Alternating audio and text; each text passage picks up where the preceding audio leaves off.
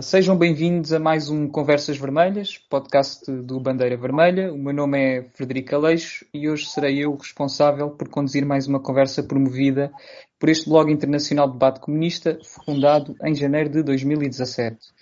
Como já foi referido uh, na conversa anterior, o objetivo desta iniciativa é debater a crise com que se defrontam as organizações comunistas e o movimento operário um pouco por todo o mundo de modo a contribuir não só para a reflexão, como para uma prática alicerçadas no princípio da independência política do proletariado na luta de classes. O tema escolhido para esta segunda sessão é a atualidade do pensamento de Francisco Martins Rodrigues.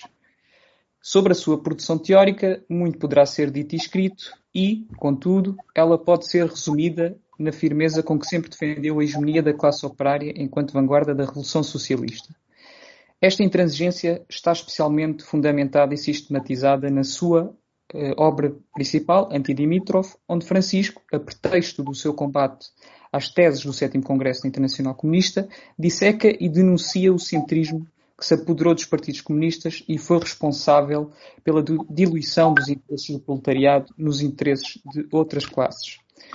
A sua militância política foi um reflexo das suas ideias. Nunca se furtou a uma conversa, a um debate ou a um confronto se a isso fosse obrigado pela força da sua coerência. Do combate ao fascismo, ao rompimento com o PCP e outras organizações, até à crítica do stalinismo e de outras experiências do, do chamado socialismo real, muitos foram os seus detratores que o acusaram de esquerdista ou sectário. Presos na aparência, nunca perceberam que essa mutabilidade militante era movida por uma rigidez de princípios a toda a prova. Para aprofundarmos um pouco mais uh, a vida e obra de Francisco Martins Rodrigues, contamos com a presença de Ana Barradas e António Barata, camaradas que partilharam a vida e a militância uh, com ele e muito têm feito pela divulgação do seu pensamento. Em primeiro lugar, então, peço por favor a Ana e António que se apresentem. Posso-me apresentar como sendo uma das pessoas que acompanhou mais de perto os últimos, direi, direi 20 ou 30 anos da vida do Francisco,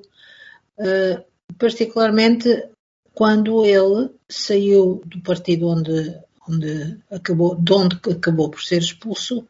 e uh, constituiu connosco e com cerca de mais de meia centena de camaradas, constituiu a Organização Comunista Política Operária. Portanto, uh, ele foi a pessoa o dirigente político que mais me impressionou e mais me marcou por uma série de fatores pessoais e políticos, e portanto a memória dele é uma, um testemunho que eu penso que deve ser preservado, tanto mais que o tempo revelou, já se passaram 13 anos depois da sua morte, e contudo o tempo e a história vêm revelado,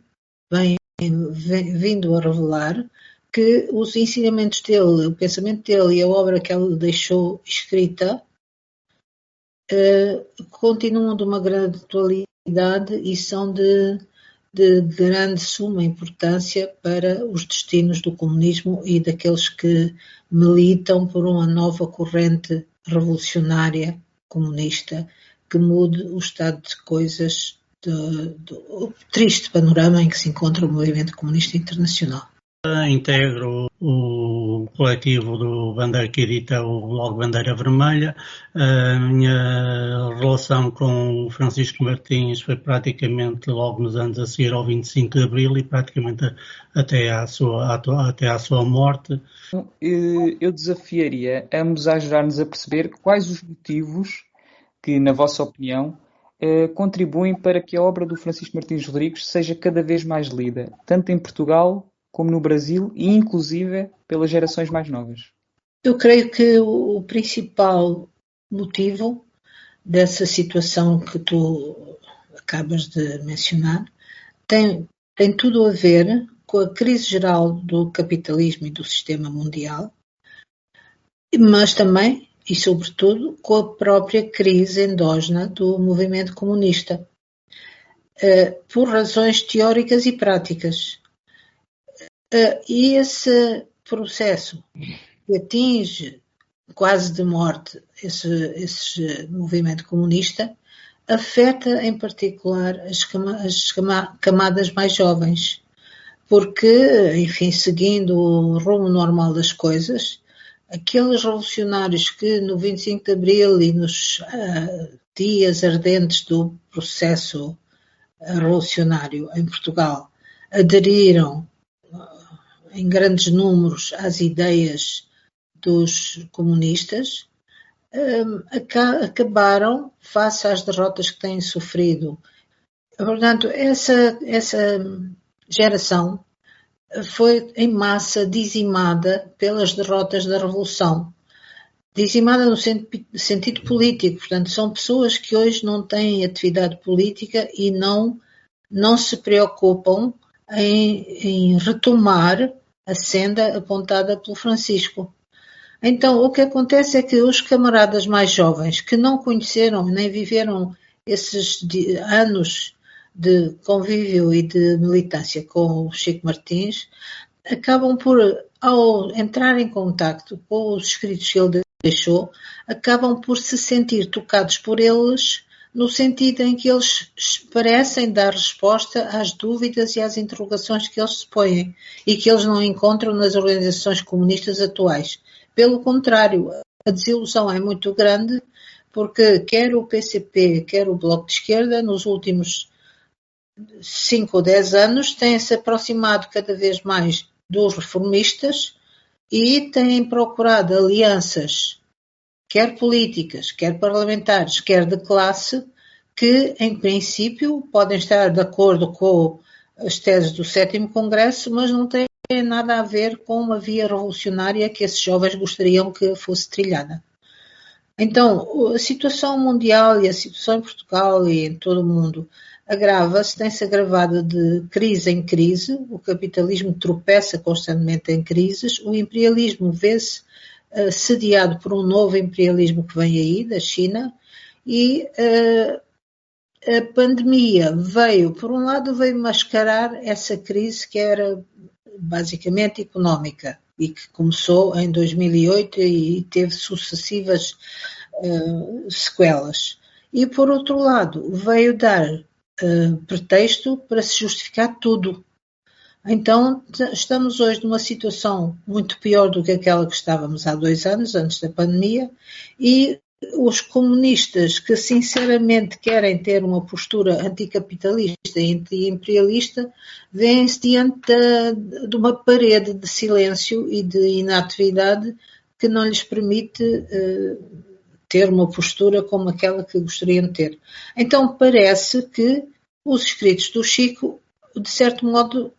apontam uma via de saída. Eu creio que sim, que é isso que está a acontecer, e, e isso explica que cada vez mais, todos os dias, temos notícia de que essas ideias se propagam, às vezes até nos sítios mais recônditos e inesperados. Uh, para as pessoas que se dizem anticapitalistas de esquerda e que acham que tem que se encontrar uma alternativa social uh, àquilo que existe, uh, dizer, e, que não, e que não se contentem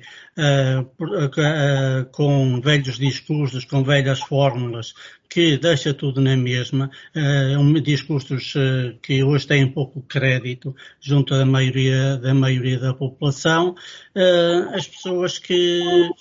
as pessoas são obrigadas a, um bocado a pensar, a pensar como é que se dá a volta a isto, que respostas é que, o que é que nos falta entender para que, para que isto seja, dia, seja, seja diferente. E eu acho que neste vazio de ideias, portanto, na crise em que, em que a esquerda uh, marxista, em que a própria ideia do comunismo, portanto, está desacreditada e, e é a convicção de muita gente que, face à experiência histórica do século passado, das tentativas de construir sociedades novas, uh, uh, igualitárias, sem exploração, uh, e face aos resultados de, práticos dessas tentativas, as pessoas procuram procuram então, ou estamos condenadas, ou estamos condenadas a repetir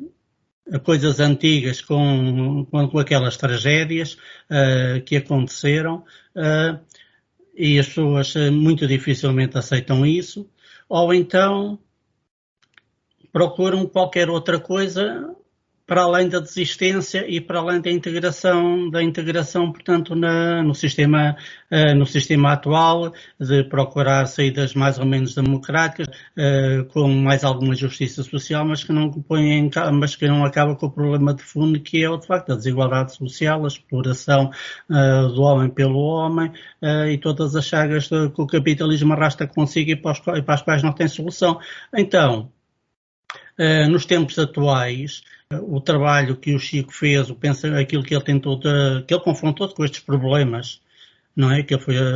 ele foi quer dizer, aquilo não caiu do céu, foi da, da, das próprias insuficiências da, da, militância nos coletivos onde, onde, ele, onde ele estava. Uh, portanto, nos becos sem saídas é que as políticas durante décadas uh, conduziram, uh, isso obrigou a pensar em, a procurar respostas para isso e a resposta que ele encontrou e a forma que ele encontrou foi, foi, foi confrontar, foi confrontar a prática, a prática dos partidos comunistas que ele viveu nos anos 40, 50, tudo aquilo que ele foi conhecendo, conhecendo depois, de, depois uh, com, com o maoísmo e as experiências da Revolução Cubana, da, uh, do Vietnã, das experiências mais ou menos guevaristas que foram, tiveram grande influência na Europa, quer dizer, os resultados práticos disso, uh, portanto, foram um desastre. E então ele foi começar a reler toda uma série de coisas que estavam para trás, a reler Marx, principalmente a reler Lenin, e então ele foi descobrindo, quer dizer, todo um mundo novo, uh, que lhe abriu horizontes e que lhe permitiu ele, ele começar a encetar uma, uma crítica àquilo que era, que, que era o comunismo, uma crítica que assenta, portanto, na recuperação de, das posturas, do, do, posicionamento e das ideias originais uh, que uh, postas, postas e divulgadas por, por Marx e por Lenin, uh, e foi, foi através daquilo que ele foi descobrindo e foi capaz de começar a criticar. Este, como este percurso é algo que praticamente desde desde eh, desde a Segunda Guerra Mundial, um, portanto, com, alguma, com algum intervalo nos anos 60, em que houve, em que houve assim, uma procura de respostas e de crítica, uh, portanto, ao, ao, chamado, na altura se chamava o, capital, ao socialismo real, uh, ele, através, através dessa procura, uh, ele consegue ter respostas que as pessoas das gerações, quer das gerações de, que viveram com ele, quer das gerações de agora, não encontra, é muito difícil encontrar. E então, e então todo o trabalho, todo o trabalho teórico desenvolvido, toda a produção teórica que ele fez, ele é, tem, tem, tem toda uma coerência interna, levanta para uma série de problemas, não, não vira costas ao marxismo, não excomunga ao comunismo, eh, não, não, não procura nenhuma adaptação ao capitalismo e isso é um princípio de resposta para os problemas que muitas das pessoas hoje uh, encontram de uma forma coerente. Se aquilo não presta, então como é que vamos ultrapassar isto sem trairmos os nossos ideais? Uh, de construir uma sociedade sem exploração. E é isso que faz, que queria, que, que desperta o interesse das pessoas pela, pela, pelo seu trabalho, pela, pela forma como ele via as questões do comunismo, as questões da prática comunismo, as questões da, de como deve ser a política do, do, do operariado, uh, para, tendo em vista o do capitalismo. Muito obrigado, António. Eh, de facto, ehm, estava, estava aqui a ouvir-vos e concordo que concordo em grande parte com, com aquilo que disseram, uh, principalmente olhando para, para, a obra do Francisco, ele, ele, realmente, ela realmente tem uma grande amplitude e parece-me que, pese embora as conjunturas vão alterando, existem linhas de continuidade que, que, continuam, que continuam muito atuais e que fazem com que, inclusive, as novas gerações procurem respostas, um, procurem respostas nele.